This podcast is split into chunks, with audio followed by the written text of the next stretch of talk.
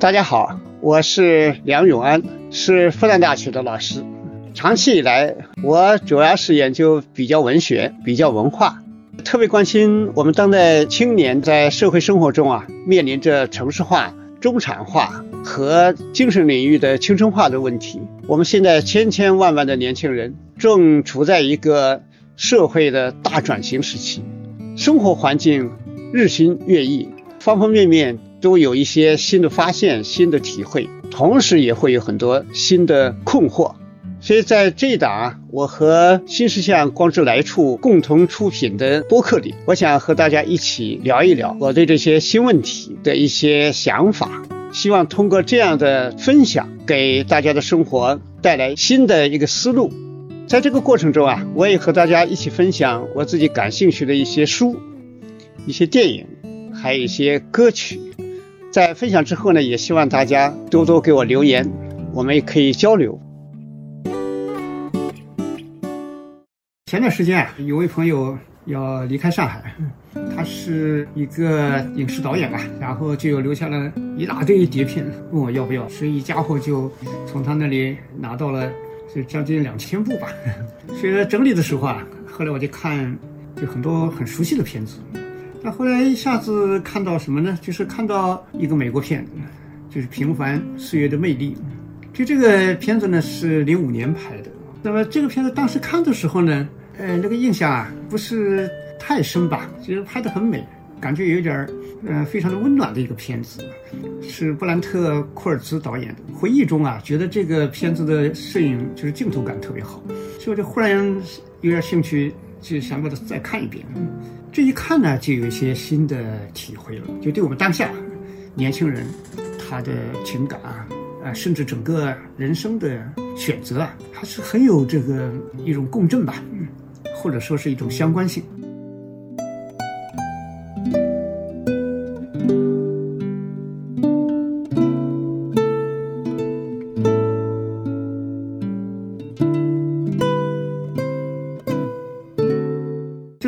的背景是第二次世界大战，应该是一九四三年左右的事情。因为一九四一年十一月的这个珍珠港事件已经发生了，所以呢是在这个之后的事情，而且大战也要快要结束了，所以这么一个时段，就世界呢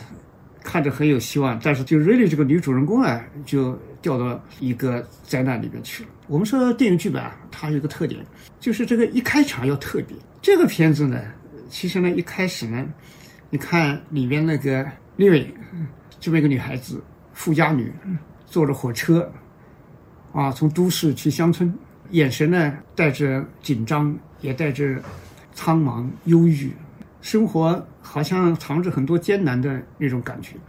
但后来这个电影呢，立刻他就揭开了谜底。他一到火车，就有人来接他，车站很小的站，一个偏僻乡村，然后就神父接他去哪呢？马上去教堂结婚。跟一个自己原来从来没见过也不认识的农夫结婚，所以这个就大大的一个不对称了，就这时候就变得有点很奇怪。去的时候，你看他那个紧张感啊，因为他现在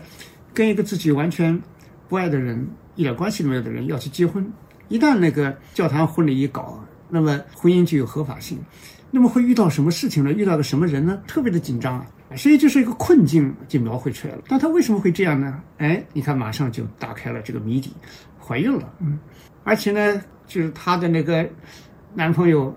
一个年轻军人就无影无踪了，就跑掉了。所以在宗教的这么一个神职人员的家庭啊，所以你这个事情就麻烦了，嗯，就很羞耻啊，嗯，那么就一定要让这个怀孕这个事情获得一种合法性，嗯，那么其中一个很重要的一个方式呢，就让他赶快结婚。结婚以后再生下来呢，就是个婚生孩子，不是非婚生的。那不管怎么说啊，别人看着再怎么奇怪，但起码就是从从宗教角度，啊，从道德角度，啊，从法律角度，那都是就把这个危机啊，那就算是带过去了啊，就把它平滑的度过了。所以就这么一个奇怪的由头啊，一下子就把两个身份特别悬殊，然后居住在。不同的空间，一个城市，一个乡下，然后又是一个上流社会的富家女，然后跟一个最普通的一个农民，这一家伙就连接起来了。但是这里面就有一个跟我们以往的那种故事不一样。以往呢，就是富家女落难，然后比如说嫁给一个农民，那尽管心里心里一百个不愿意，但是已经如此，那可能就跟他一天一天的将就下去，啊，最后我们看到了很多，要么悲苦，后来越过越艰难，后来又生了孩子，哎呀，就是女性的那种命运呐，啊，给人觉得特别苦涩。那另外一种呢，可能就变成了两个人素不相识，走到一起，嗯，最后，哎。呃，发现对方啊特别美好，哎，然后呢，一下子真正的两个人哎呀在一起，一起建设一个很好的甜蜜的小家庭，那会变成这样的故事。但是前提就是女人呢做了这个选择以后呢，就是准备过日子了，不管是暖日子还是苦日子。这个电影不一样，就《平凡岁月的魅力》这个电影，这个丽蕊来了以后啊，她是时时刻刻都打算。要跟那个跑掉的男友联系上，然后这个孩子只要生好，后面还是想办法要离开这里的。所以这个婚姻呢，就显得非常非常的奇异了。其实这个地方呢，就是婚姻本身它里面没有情感，它主要是要解决问题，解决这个困境。所以这时候就排除了什么一个相互认识的过程啊，产生感情的过程啊，啊，最后恋爱的过程啊，然后最后再结婚呐，就这些都省了，没有。所以结婚就可以很快，一下火车就去结婚去了。因为这里面本身就没有什么要情感的一个生长。这一对儿，哎，在形式上要结婚的人，他们实际上都存在着巨大的内心的创伤和问题。这问题在哪里呢？这个时候啊，从那个利润来说啊，首先是负罪感。他的父亲给他做的这个安排，他父亲呢也是认识那边的神父，然后由那边的人。物色了一个农妇，这个物色这个农妇呢，有个很大的一个特点呢，就是他住的地方特别空旷，他不是在一个城镇里边，所以呢，没有那个环境里边的七嘴八舌。然后离得最近的地方，好几英里外是那个姐姐和姐夫这一家人，所以这是个相对隔绝的地方。但是呢，又有一个亲戚啊，一个亲人，一家人，在危难的时候也可以依靠。嗯。所以这时候就很符合，就是丽瑞当时的那个处境，要与世隔绝，把这个孩子生下来。那么，而且这个不能形成一个，哎呀，你如果在个人多的地方，啊，就会有议论纷纷，那也就会有各种各样的介入。所以这是丽瑞呢，他为什么能接受？其实他父亲这个安排是煞费苦心，就让他们在这么一个半隔绝的地方，减少压力啊，能够把这个生孩子这个危机把它度过。他也知道。利瑞是心里很痛苦的，嗯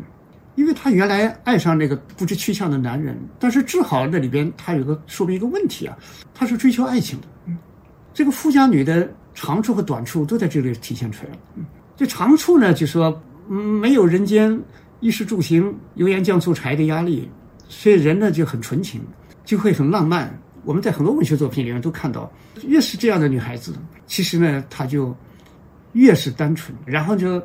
越是有一种非常强烈的追求自由、相爱的这么一种动力，所以历史上有一些，你看莫泊桑啊什么这些小说里边，经常就会有，包括托尔斯在写《战争与和平》啊里边那个少年娜塔莎都是这样，为了爱情啊那种不顾一切啊私奔呐，就是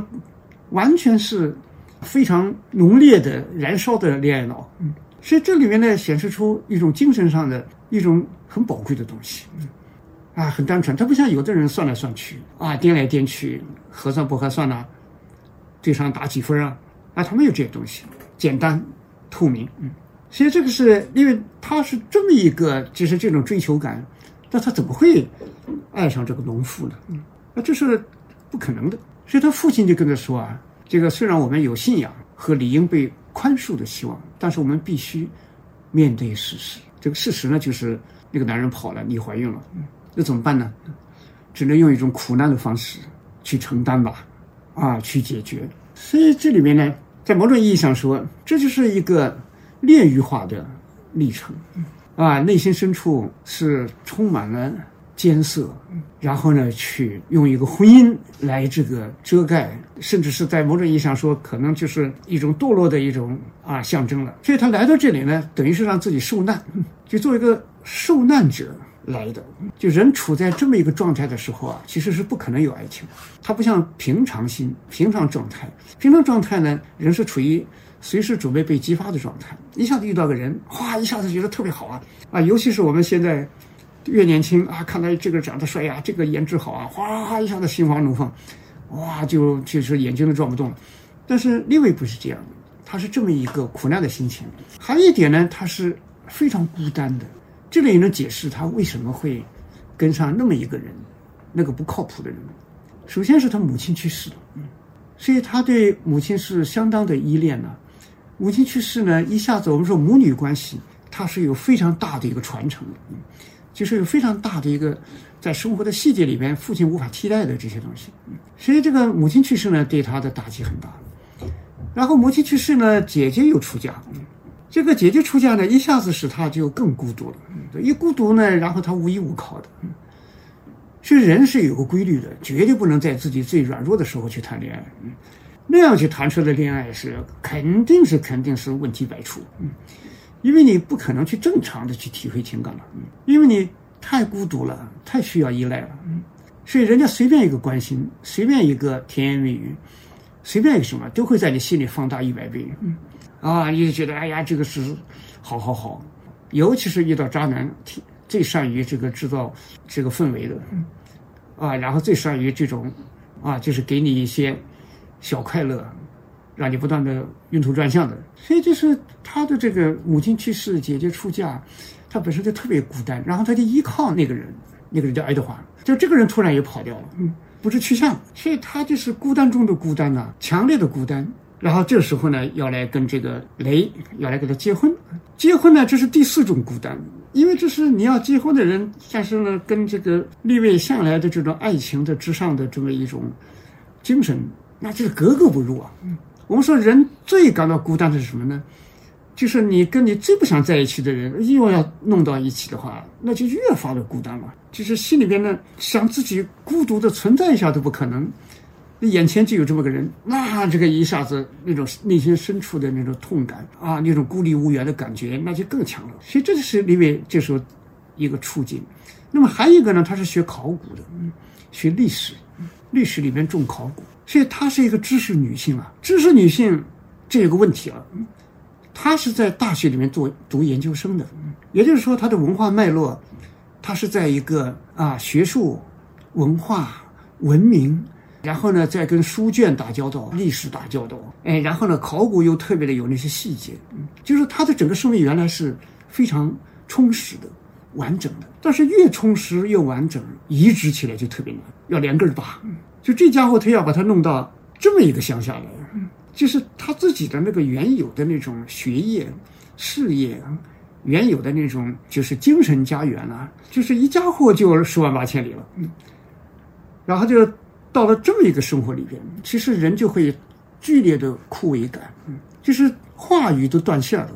我们说生活也可以说是个对话体系吧，就是那种对话者、对话语言、对话的语境都没有了。所以对他来说，这也是一个巨大的问题。他还有个问题呢，就是要生孩子。又是个非婚生的私生子，现在要用婚姻来掩盖他，就很窘迫。所以他来到这个地方以后，他为什么一定要打算要找到那个爱德华？其实很重要的一个原因就是她怀孕了，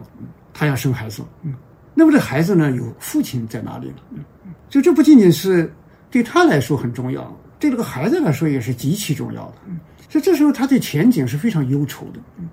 所以他迫切的要找到那个男人，这样生活呢才能有一个对应。生命呢，才有一个完整性。然后另外一个问题呢，就是他这属于一个逃难式的婚姻。那么遇到这个男人是怎么办呢？其实我们男女相处，你最大的一个问题在这里。如果是你，比如说两个人不相爱，或者你不爱他，他爱你，那么这个时候呢，怎么能够保持住这个距离呢？因为你既然结婚了，在一个房子里，那么这时候呢，哎呀，不管是啊洗衣啊、做饭呐，两个人面临的种种生活的那种日常细节啊，等等等等，这个地方他。如何划清？这个对女人来说也是个大问题。嗯，所以它是问题重重啊。这里面就说明了一个什么事情呢？我们现在现实生活中很多人为什么要去谈恋爱？为什么要结婚？社会压力大，然后呢，自己一个人孤独的压力也大。很多婚姻都是因为经受不住这些问题，比如说代际关系、父母的压力，让你一定要赶快找男朋友、赶快结婚，就为了解除这些问题，然后去跟一个不太爱的人，或者根本就不爱的人，就是条件还可以，那么就跟他结了婚，是不是问题解决了？嗯，这个电影里面写的就非常好，走了这一步，后面带来无穷的问题。嗯。所以，为什么爱情里面不能轻易启动？就在这个问题上，一定要看到后面会发生什么。因为这个婚姻它不是一时啊，一天两天，它后面生活要继续的时候，它会出现什么样的新的这些问题？是这个是我们很年轻时候没有很好的对生活的透视的时候，就觉得哎呀，好像都想不到这些，觉得结婚什么都好，哎呀，就什么两个人欢天喜地就完事儿了。问题为什么后面？社会上普遍的会出现婚姻的这些里面的种种啊，这些焦虑啊，种种矛盾和种种冲突，这就是为了逃避问题而去结的婚，往往就会有这样的处境了。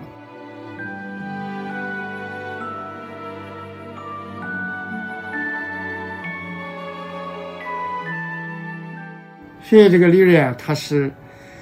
哎呀，心情苍茫的来了，但来了以后呢，他是没有想到啊。遇到的这个雷啊，就是很简单的、很这个天然的、很率真的一个人，就是他没有这种世俗的逻辑，比如说会追问你原来是怎么回事啊啊，然后你这次来打算怎么样啊啊，然后呢，哎呀，你这个到底两个人生活啊，到底怎么安排呀？等等，这些里面他就会变得刺痛的很呐。这些问题实际上这样是解决不了的。这个雷呢，你看他。什么也不问，哎，然后呢，眼神儿非常专注的到教堂，两个人结了婚。但是结婚呢，有一个很有意思的插曲，就是有一个戴戒指的环节。但是呢，因为没结过婚嘛，而且急匆匆也没想到这点，也没戴这个戒指，就没有戒指。而且参加婚礼的只有这个雷的姐姐和姐夫，还有他们的那两个孩子。旁边的人就说：“哎呀，反正就，啊，也没问题。”神父这些都心里很清楚这个事情，现在一切就让他直通车啊，就这样给他就过去了。没有戒指，这个写的是非常好的，因为戒指这一关太神圣了啊。就说我给你戴上戒指，两个人基督教里边，无论是健康还是疾病，无论是贫穷啊还是富有等等等等，就是他连下来的这个相关的那么一个神圣的婚姻承诺啊，他就会有这个。这个雷呢没拿戒指，他还真的就是不一定是他粗心大意了，因为他知道这个婚姻是怎么回事这个戒指真套上了，对对方是很大的压力了。这个戒指这一环如果没有的话，对丽日来说呢，是一个心里就会轻松一截的事情。所以这个婚姻呢，就留下了巨大的可能性，就是后面呢，也就留下了巨大的那种自由度，因为这是个不完整的婚礼啊。就说一个人呢，很能给对方一个特别大的。一个啊，舒适不让对方为难，这就是我们说真正有感情的人，他有有最基本的点：一个不让对方为难，第二个不伤害对方。嗯，所以这里面呢，一开场在这个教堂这个环节上，这个你看这个雷，就这一环处理的非常好。但是这个就不是一个放弃了，就说雷呢，你看它也体现出另外一种特质，就是没有希望的爱。他也是发自百分百的真心的去这个给予，这就是一个超出了这个我们城市里面商业化的啊各种各样的那种世俗爱情里面的那种常见病，就是付出是为了得到。所以这个电影呢一开始这个雷瑞是这只不过是个技巧性的婚姻策略性的，雷呢本身呢实际上心里面也知道，因为这个事情逻辑上太奇怪了，而且这么一个富家女这么有才。啊，这么一个啊，正在读研研究生的一个女士，怎么会嫁给他？所以呢，这个时候呢，这个事情的前景啊，几乎是没有希望的。而且反过来说，我们在这里呢看到的是一种善，你不能说雷一眼就爱上他，爱情也是要有基础的。所以雷的最基本的特性呢，就是说他是为他人的那种发自内心的怜悯，这就是宗教性里面特别重要的一点。所以雷呢，他就是。为对方的付出，他是百分百的，但是并不期待啊他会留下来，所以这种爱呢就显得这太不一样了。嗯，因为很多人的爱没有尊严，就在这个地方，觉得有希望了，哎呀，给对方好好好，没希望了，哦，一下子翻了脸。人就是精神太缺乏品格，缺乏境界。嗯一个爱不是单纯的爱，爱本身后面需要很大的精神支撑的。这个精神支撑也包括着善，包括着我们对世界的温情，哎，包括着我们对世界的以付出为幸福的一种精神。然后这里面可能导向爱，也可能不导向爱，是导向一种非常亲密的啊那种特别美好的感情都有可能。所以你看这个雷，他最后他的这种付出，我们不能说倒过来看，说后来他们相爱了，就说他是为了爱才去怎么样。我看这个电视书。不见得这样，因为这个爱一定要有来由。雷不是说天然的，你是个农民，你看到城里来这么一个富家女，就天然的应该爱上她，哪有这个道理了？那不是就有点太低微了吗？所以他是按照自己的原则做事。啊，他对方有困难了，那他其实对他来说，愿意跟他结婚就是个巨大的付出，这对他来说是一个巨大的一个发自内心的一个搭救啊。所以我在看这个电影的时候，我就深深的感觉到雷这个人的心理世界。他可能心里很希望，将来他离开以后，也能带着这么一份美好的回忆，人生里面度过了一个特别好的岁月。就是为什么呢？我们看到后面才看得出来，即使有他作为一个农民的淳朴，但是另外一方面呢，其实呢，他也是通过自己的这种付出，拯救自己。因为他的弟弟啊，丹尼尔上前线战死了，后来这个埋在他们家附近的那个墓地，雷呢就特别的内疚，因为。在农民的家庭里边，往往会出现这种性格差异。老大一般呢比较热爱土地，为什么呢？因为他是第一个孩子，那么父母对他的培养和教育的时候呢，又会把自己的无限的愿望给他。而农民的父母呢，往往就希望自己的孩子能够好好的继承自己的这个土地，然后呢，去好好的在上面哺育各种作物，然后呢，就有一个非常非常啊勤劳。但是又有丰收的生活，这是老大往往在生长环境里边，他会吸收到的东西。所以你看那个美国剧作家得了诺贝尔奖的奥尼尔，他的那个什么《天边外》啊，里边那个老大朱安呢，也是这样的。那个老二呢就不同，这个电影里边里面那个老二呢，就跟那个奥尼尔写的那个《天边外》有点像，就是那个老二呢，渴望去海洋上去航行世界，好奇，愿意冒险。所以后来一征兵呢，结果呢，老大应该去。结果老二呢要抢着去，他热爱外面的世界，家里就让他去了。没想到战死在外面。所以从这个雷来说，他觉得他应该去牺牲的那个人，但是没想到弟弟去世，说他内心深处非常的歉疚，非常的悲痛的。这是他等于觉得弟弟替他死掉了，所以说他心里永远抹不去的这么一个沉重啊。所以人在这种心境下，有这么一个落难女孩。需要去解救，那么这时候呢，就说自己有巨大的歉疚感的人，然后去做一点去拯救别人的事情，获得对自己的一种宽慰吧。也就是说，用善来交换善，他是这么一个啊心理状态。所以你看他这个日来了以后，跟城市一对比，处处不习惯了。他自己家里啊有钱，是经常游泳，那这地方呢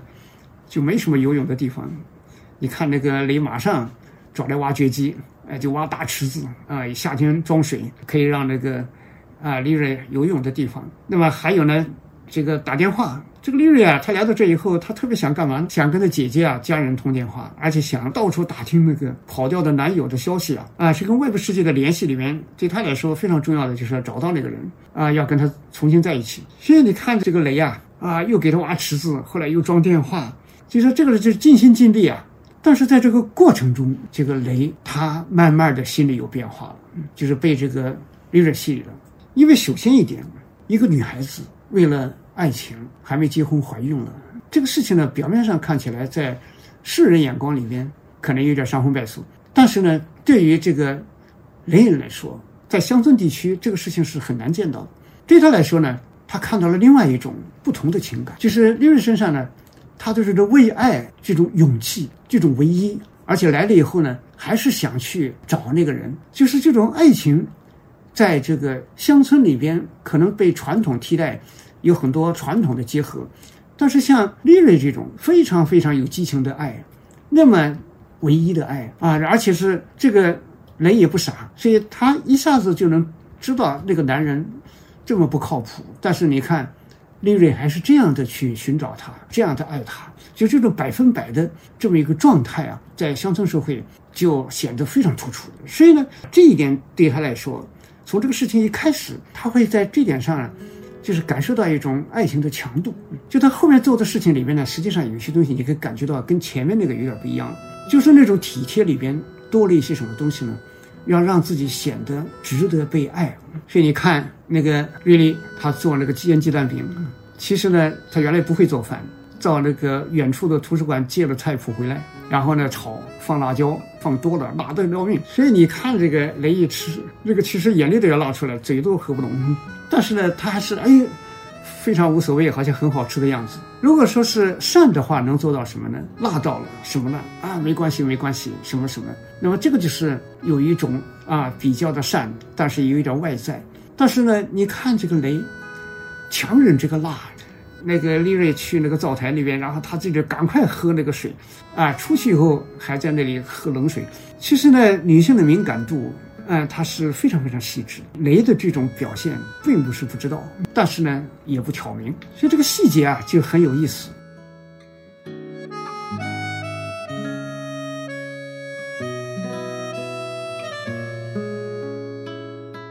这个雷把那个这个丽瑞啊看成一个啊值得怜悯的人，但是后来呢，逐渐逐渐的，我们说爱情里面是要去爱一个人的时候，对方身上。要能看到他值得自己爱的东西，而值得自己爱的东西，往往是超出自己经验的。所以你看这个利瑞借书，就是特洛伊，这个雷一听是个德国人写的啊，他就问这这里边是不是纳粹？因为他的那个乡村地区的那种信息环境和那种单一观念，凡是这个德国人，当时正好二次大战的时候。啊，美国、德国那时候正在血战嘛，所以他就说：“哎呀，是不是纳粹？”结果呢，这个利瑞告诉他，这是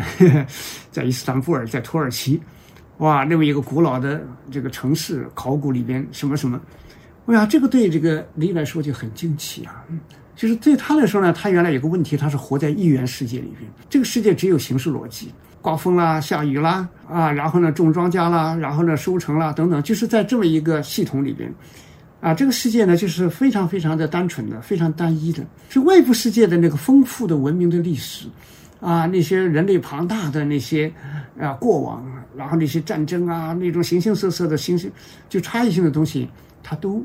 不太清楚。他只能我们说一个相对比较一元的人，他会把任何东西都拿到他自己的框子里来。哎，结果呢，你看在他眼里边，哎呀，非常可怜的这个利瑞，没想到一下子跟他。拿出来这么一个让他大为惊奇的东西，所以这时候呢，就是我们说一一个人爱一个人的时候，有时候往往是因为对方让自己看到了自己的局限，嗯啊，看到了自己做不到的东西，嗯，所以你看他自己也悄悄的去借书看关于这个特洛伊的书了，嗯，特别里面一个场景很有意思，就是那个 呃雷和他的那些呃姐姐啊、姐夫啊、家人一起吃饭的时候，你看那些。大家谈的都是什么呢？天气啊，收成啊，土地呀，就是全部都是农耕农业社会那些家常，就是世世代代都在谈这些，嗯，就是没有那种很广阔的东西，嗯，所以很善良，很勤劳，但是呢，很单一。在这个时候呢，你看这个丽瑞坐在这个地方呢，就很孤独了，而且他也这个东西没什么跟大家可以对话的东西，所以这个时候你看这个雷，就说起这个特洛伊来了，嗯。所以那些人一下子都很惊奇，说是这是什么？哎，然后呢，这个雷就开始解释这是什么什么，啊，土伊斯坦布尔、土耳其什么古希腊什么的。哎呀，大家一听，哎呦，很新鲜呐，嗯，新鲜，而且关键是很新鲜，是从雷的嘴里说出来的。而这个时候呢，就给这个利瑞解了围了，嗯，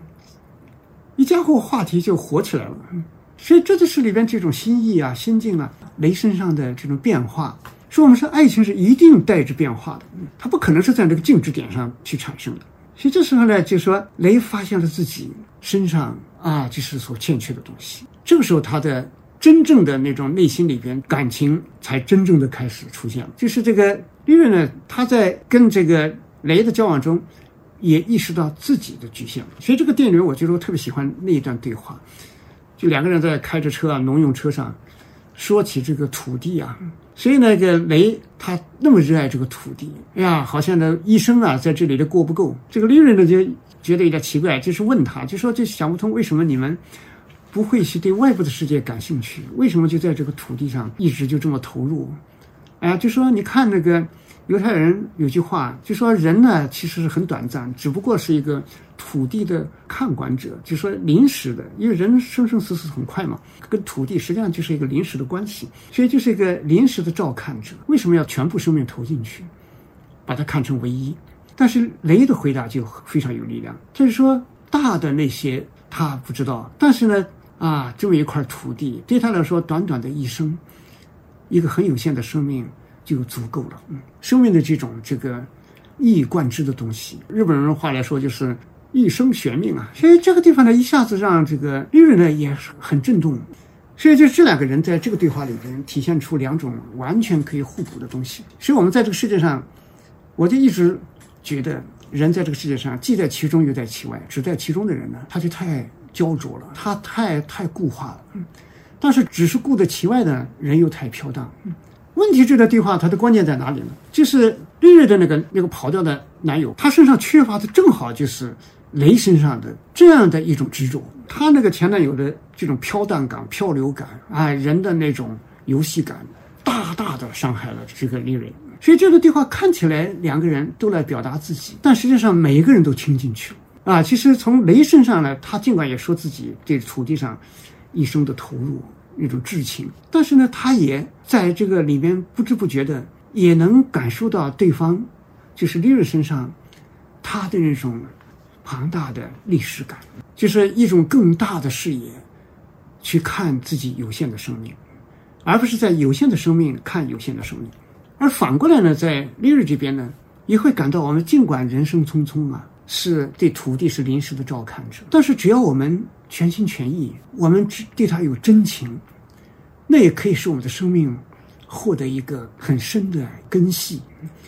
啊，就我们一生之中就会有坚持的东西。这个是写的是很有意思的。所以你看这个这个李瑞一下子就对这个雷家里边的，他不是奶奶爷爷奶奶去世了吗？原来爷爷奶奶住在防空洞里面，还有他们的旧物。哎，他那天忽然进去看看，哎呀，里面就发现一些老物件。而老物件里面，雷是觉得这个东西都是。一种旧东西，因为在农业社会里边，旧的用朽了就扔掉，然后新的不断的做出来。同样，比如说一个木头的犁，朽了烂了，重新拿木头做一个就行了嘛，那就是个工具。但是在这个利瑞看起来就不一样了，利瑞看起来看到什么呢？看到他们家族的历史，就是在一个犁身上它有生命。所以后来你看，雷一开始觉得很奇怪，后来他要拿去烧掉，啊，正在点火烧呢，那个利瑞看到特别痛心，生气。其实男女在一起，就是这个时候呢，已经会生气了。会生气，其实内在的感情已经在变化，就怕不会生气，无关痛痒。这个时候呢，就说这个利瑞已经跟这个家族，他的历史、他的过往、他的遗留已经发生了深度连接了。所以雷呢，也后来赶快把那个麻袋在那个火堆里面放在最下面没烧的，赶快拿回来。哎，然后还告诉他，在另外的那个。屋子里边还有，就是仓库还有很多，然后跑去一看，最后看的那个木头的梨，最后雷也很高兴的，就是利瑞也很喜欢的，把那个梨最后就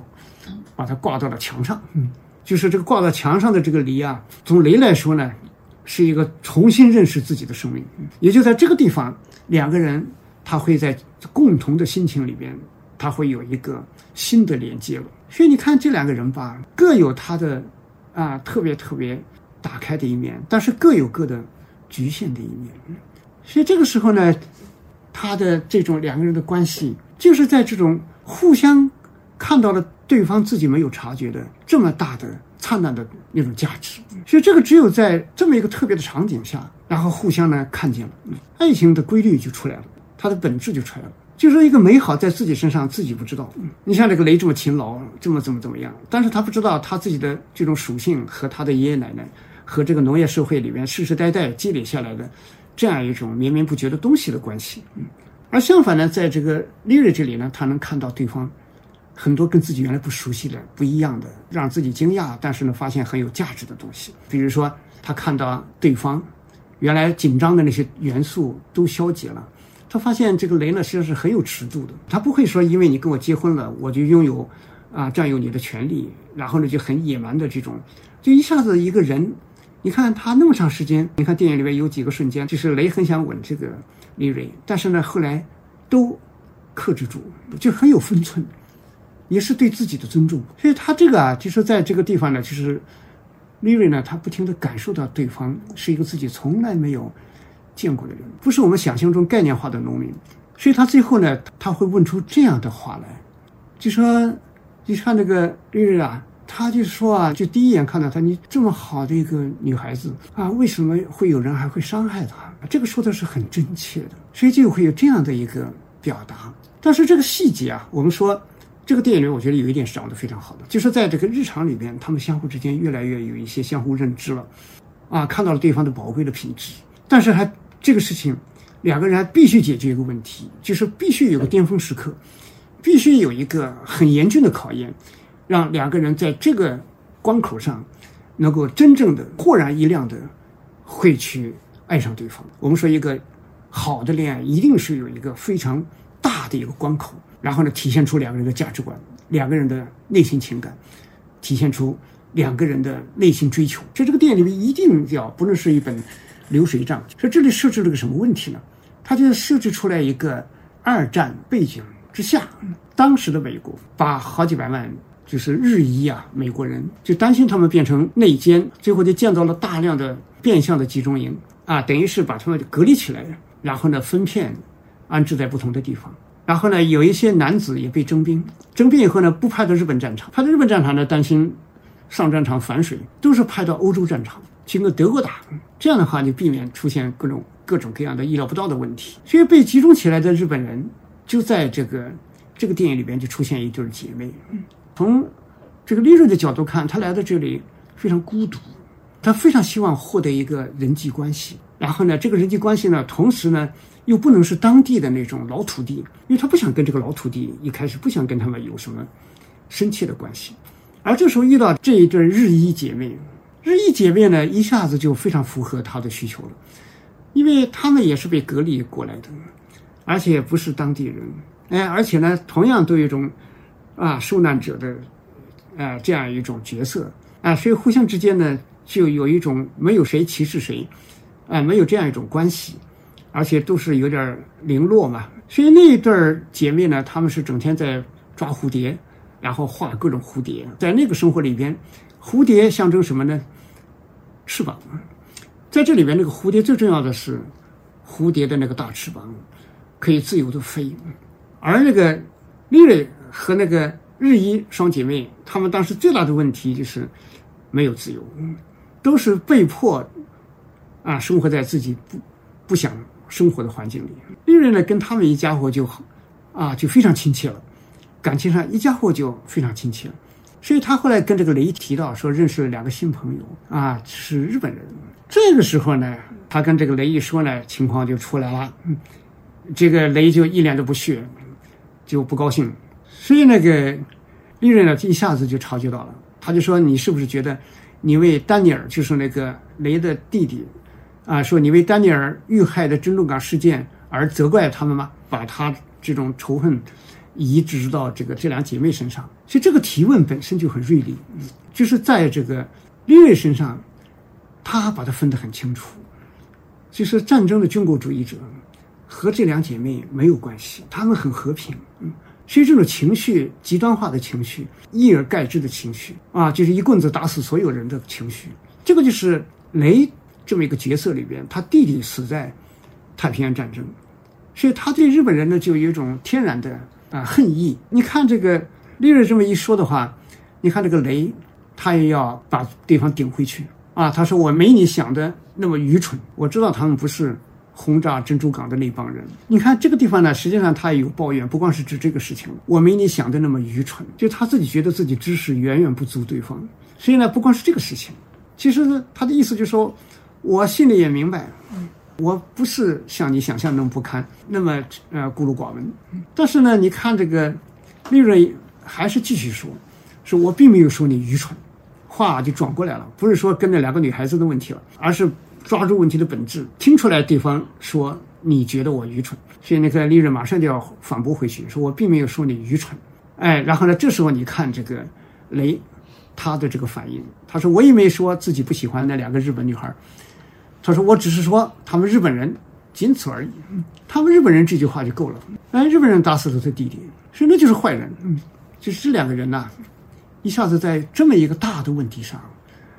就是国家认同、民族认同这种对于人的这么一个基本的感情方面，就有非常大的差异了。所以这个问题呢，就留下了一个很大的一个伏笔，就变成了一个巨大的问题。到后面呢，就开始就这个问题的能量就释放出来了。就这个状态里边呢，里边那个日本女孩子那个妹妹弗洛瑞，她竟然爱上了一个战俘，对她来说是很自然的。就是德国战俘有一批运到美国来干活，实际上这是同病相怜呢。这位日裔美国人被集中起来居住，跟那个德国战俘。被放在战俘营里天天劳动，就这个地方的命运上，他是有一种共通性。所以那个战俘呢还蛮帅的，所以你看那个弗洛瑞就爱上他以后呢，就要解救他，因为那个战俘呢想逃跑，逃到那边西墨西哥州去，他没有交通工具啊，他就说他就要来请求这个就是利瑞了，他没跟他说真话，他就说啊想用他的车一起载着他们几个人出去溜达溜达，啊还介绍认识他的男朋友，所以那个。你看这个利润呢，也就答应了，啊，这是好事情啊。但第二天真正去了那个约定的地方，他一看到那个所谓的普罗瑞说是是一个看管德国战俘的美国人，他一看就明白了，因为他在一个路口开车经过的时候看到过这个美国人押着战俘出来劳动，而他在战俘里面看到这个德国人。现在他尽管换了服装，但是呢，也一眼就认出来了，所以他知道。一下子就发现弗洛瑞在做一个特别危险的事情。这个利瑞一眼就看出来，这个男人只不过是在利用这个弗洛瑞。这就跟那个利瑞原来的所谓的那个男友跑的不知去向那个，一下子脑子里就缓过神来了。就通过这个事情，他一下子明白了，为什么呢？因为你这个逃跑希望很小，带来的后果呢，就是弗洛瑞姐妹俩甚至整个家庭都要受到审判，带来这种巨大的灾难。这个男人显显然是知道这一点，但是也不考虑，自己逃跑为主，逃跑逃跑。丽瑞的那个男友不就是逃跑吗？这两个逃跑的男人其实都是一致。而这时候，丽瑞一下子才强烈的知道自己错在哪里，自己是一种错恋呐，是一种错付啊，错误的托付了自己。所以他必须要救这个弗洛瑞，所以他在这个事情上最后硬是想了很巧妙的办法，哎，然后呢点醒这两姐妹，然后带着这个战俘到自己家里，故意给他创造机会。啊，然后呢这个战俘最后就开着他的车自己跑掉。所以在这么一个过程中，一下子他首先是明白了自己的错误，但是明白自己错误并不是意味着他要去爱那个雷，他还必须有另外一个东西，就是恍然之间一瞬间他明白对方的爱了，嗯。这个爱是从哪里出现的啊？就是这个利瑞不停的给那个人写信，一封信回信也得不到。结果这一天，你看雷回来，啊，忍不住发了火。哎，他掏出那个从小镇上拿回来那个信，这个就是爱德华就是逃掉的那个那个男人的唯一一封信。因为那个信封上，在这个雷一下就看出来，因为他写的是不是这个雷的信。因为结婚的话，女子她的姓就变成男人的姓了，但这个信封上还是用她原来的在娘家的那个姓，所以他知道写信的这个人一看他就明白了，就这个人还不知道他结婚了，所以呢，这个时候，哎呀，他心里面的难过，因为他这上已经爱上他了，然后这个时候你看他还居然有这个联系，到底那个信里说什么，也就意味着两个人是不是约定就要跑掉了，嗯，所以这个是关键时刻了，所以他后来把信拿出来交给这个丽人。丽人打开一看，上面写的都是什么呢？啊，祝贺他，祝贺什么呢？其实也就祝贺他啊，有孩子了或者什么。然后最后还说希望他能找到孩子的父亲，就等于把自己撇得一干二净。这个男人实际上是个弱者，就是要通过这种完全不符合常理的话，然后把自己撇开，然后把生活里面该承担的东西把它推掉，然后还给自己搞一个好像很合理，所以这个就很无耻。所以在这个地方。雷呢，以为这个利瑞要走了，因为有这封信了。但是呢，利瑞的感觉呢，就觉得对方是不是对自己已经是绝望了，而且很有愧。所以你看，这个利瑞呢，他本来他的姐姐约定到城里去生孩子，所以看他好像要收拾东西要走的样子，在这个关键的时刻，我们人生里边很多放弃就在这种时刻，就觉得事情好像不行了。但实际上，在男女心里面有很大的差异，就是很多很多女生说分手、分手、分手，话说的很绝。后来很多男性呢就觉得，哎呀，没希望了，就觉得，哎呀，很累了，干脆一了百了，啊，分掉算了，分掉自己，尽管痛苦，可能也轻松一点。但实际上，很多女性这个时候，尽管嘴上说的很绝，心里还是希望对方表现的执着一点，啊，把自己挽留一下。然后呢，什么什么，其实还有很大的余地的时候，很多男人都放弃了。而这个时候呢，雷的这个特性就出来了，就是那种他说的那个土地啊，一生啊爱土地，就是那种执着唯一性，那种内心深处的那对一个土地的热爱，然后呢跟一个人的热爱同样的品性，那种深厚啊。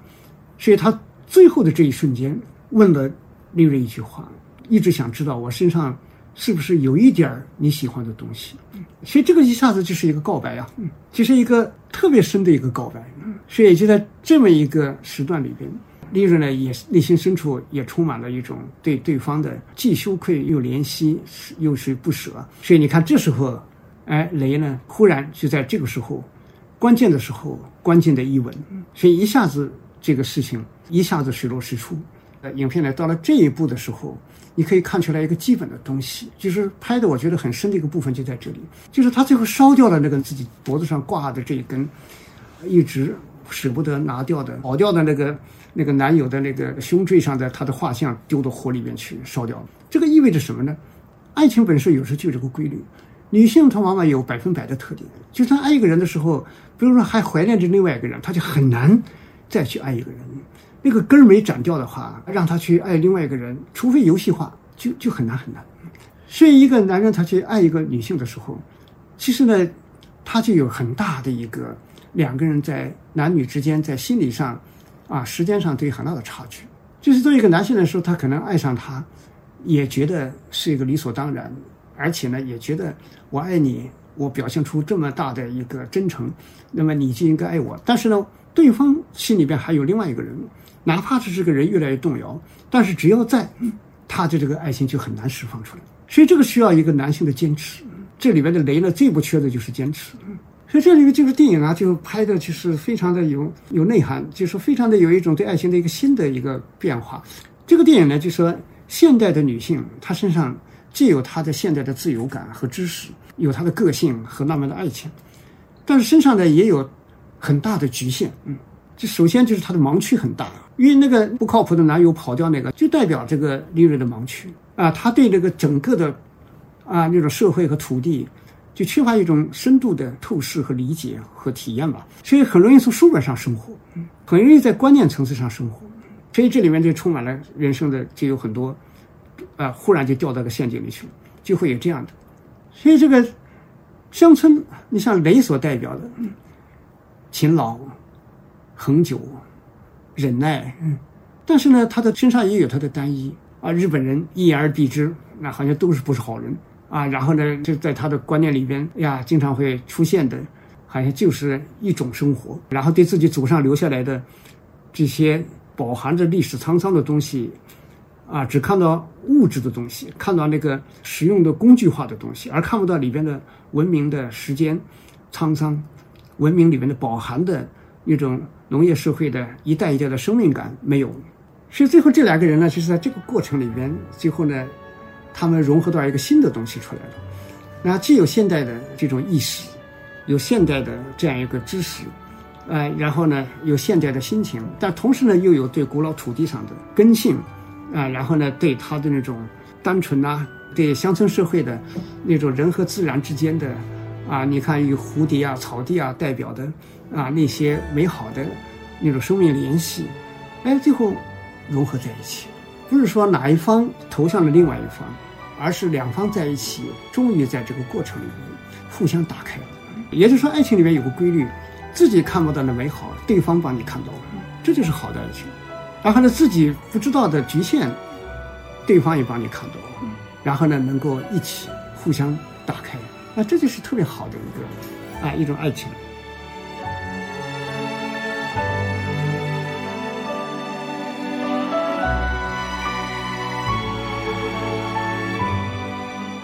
所以这是我们说这个电影呢，就是你仔细体会的话啊，这里面还是非常非常的有内容的，因为这终究是二零零五年的作品。二零零五年呢，我们知道二十世纪八十年代之后，文化就有很强的一个后现代的气息。后现代气息里面讲流动性啊，讲去中心呐，呃，然后我们今天习惯的这些碎片化啊，这种整个世界进入博尔赫斯小说里面所写的巨大的不定式啊，这种每一个路口都有无限的可能，所以它它出现这样的一种新的意识，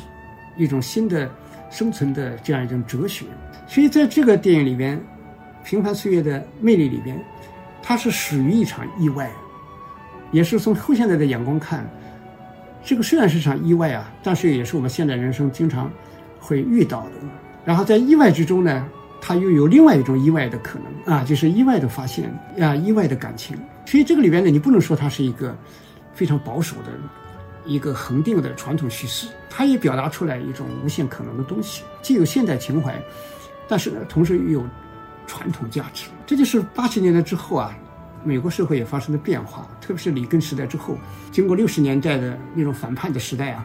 然后后期呢，有一种向传统价值的靠拢回归，但也不是完全回归，啊，然后亚文化和主流文化之间也产生了很多那种相互的和解等等这些东西，所以他用雷这么一个代表着一种价值，然后和这个利瑞。代表的一种价值，融合了农业社会、工业社会、后工业，也融合了我们的传统文化、现代青年文化等等这些，甚至还有一些亚文化成分，相互之间怎么样建立起一种相互治愈，然后呢，相互打开的这么一个生活？所以这个里面可以感觉到这些东西。其实爱情本身真的是不简单的。这个电影拍得很细，嗯，还是蛮耐看的，但是潜含着一种浪漫主义，哎，也甚至是有一些理想主义在里面。但是呢，他他处理的呢，不是像传统那种锐度很高的故事，悬念迭生啊，大起大落，悲欢离合啊，就像这个电影这个飘一样的，就是不是这样的路子。所以他就把这种很细润的一个精神过程把它拍出来了。所以我觉得这个还是非常值得一看。嗯，好，就跟大家关于这个电影啊，《平凡岁月的魅力》啊，我们就跟大家分享到这里。那最后呢，我还是按照惯例啊，博客上每期呢推荐一首歌曲。这个歌曲呢，我还想推荐伍佰他自己作词作曲演唱的，就是一九九六年推出来的，就是那个歌曲《挪威的森林》。为什么推荐这一首呢？因为它这个词啊，跟我们今天所谈的东西还是有点关联的。你说他这个词，哎，让我将你的心儿摘下，试着将它慢慢融化，啊，你看里面那个雷，哎呀，他后来做的事情也是这么一个基调啊，但是呢，对方呢没打开，所以这个歌词里面也有，心中是否有我未曾到过的地方啊？那里湖面总是澄清，那里空气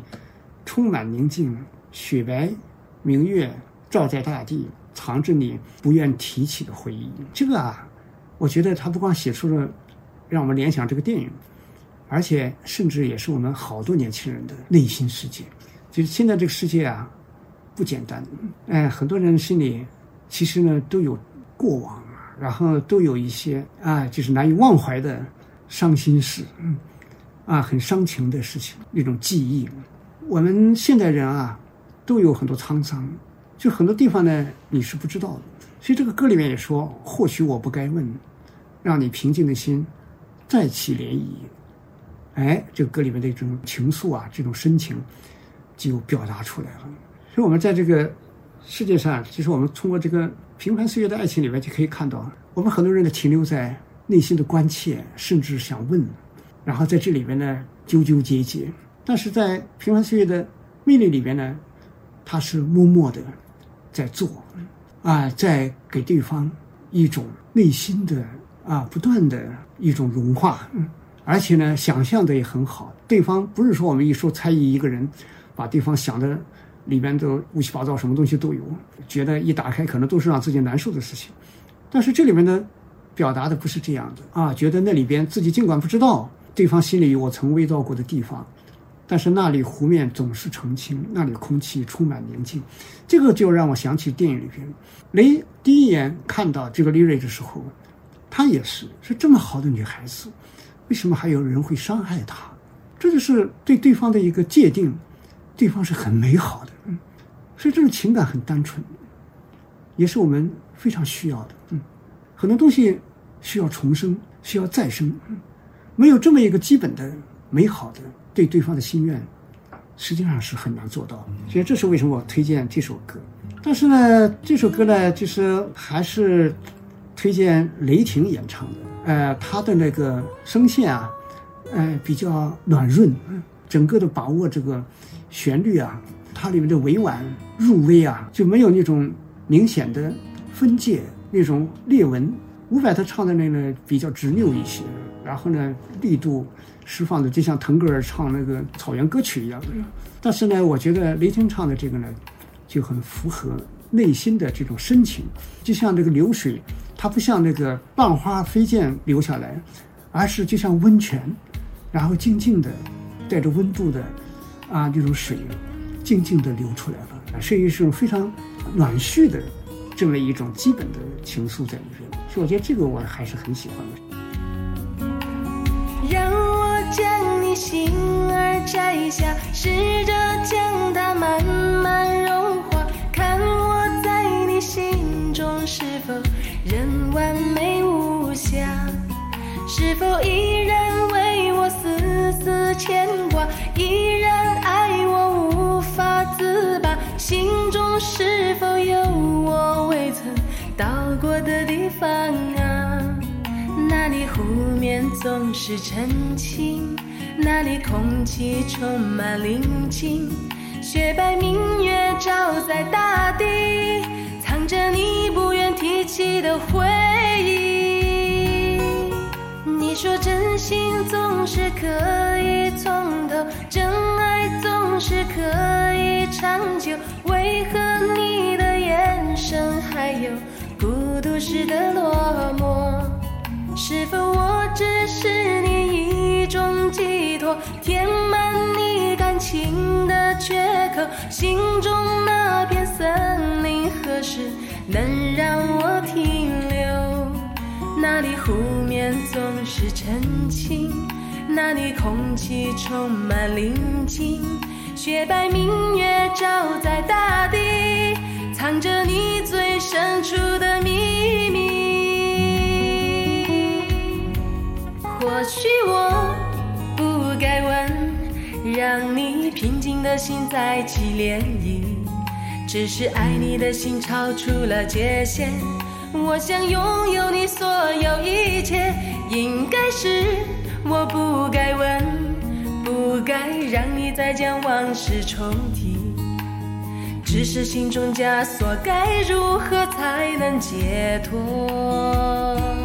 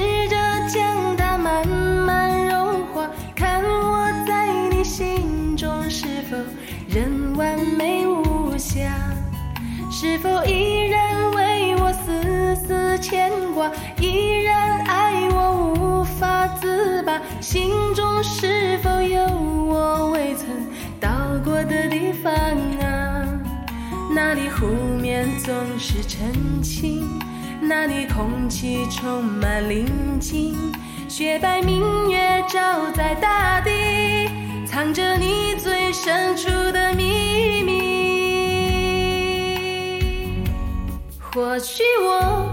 不该问，让你平静的心再起涟漪。只是爱你的心超出了界限，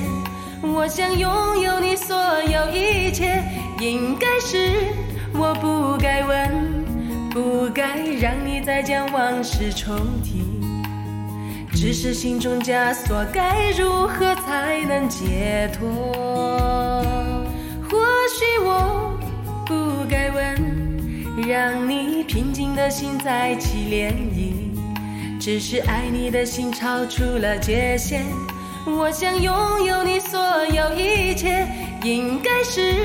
我不该问，不该让你再将往事重提。只是心中枷锁，该如何才能解脱？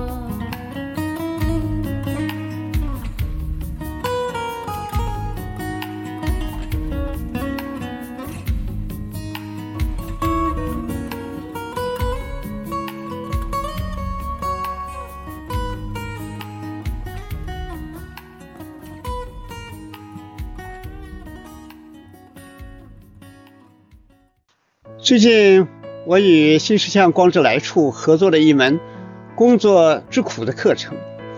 聚焦这个时代工作的一些新问题，希望能和年轻人在一起寻找重新建设生活的答案。课程有三十节，如果大家对课程感兴趣，可以搜索“光之来处”公众号去看看。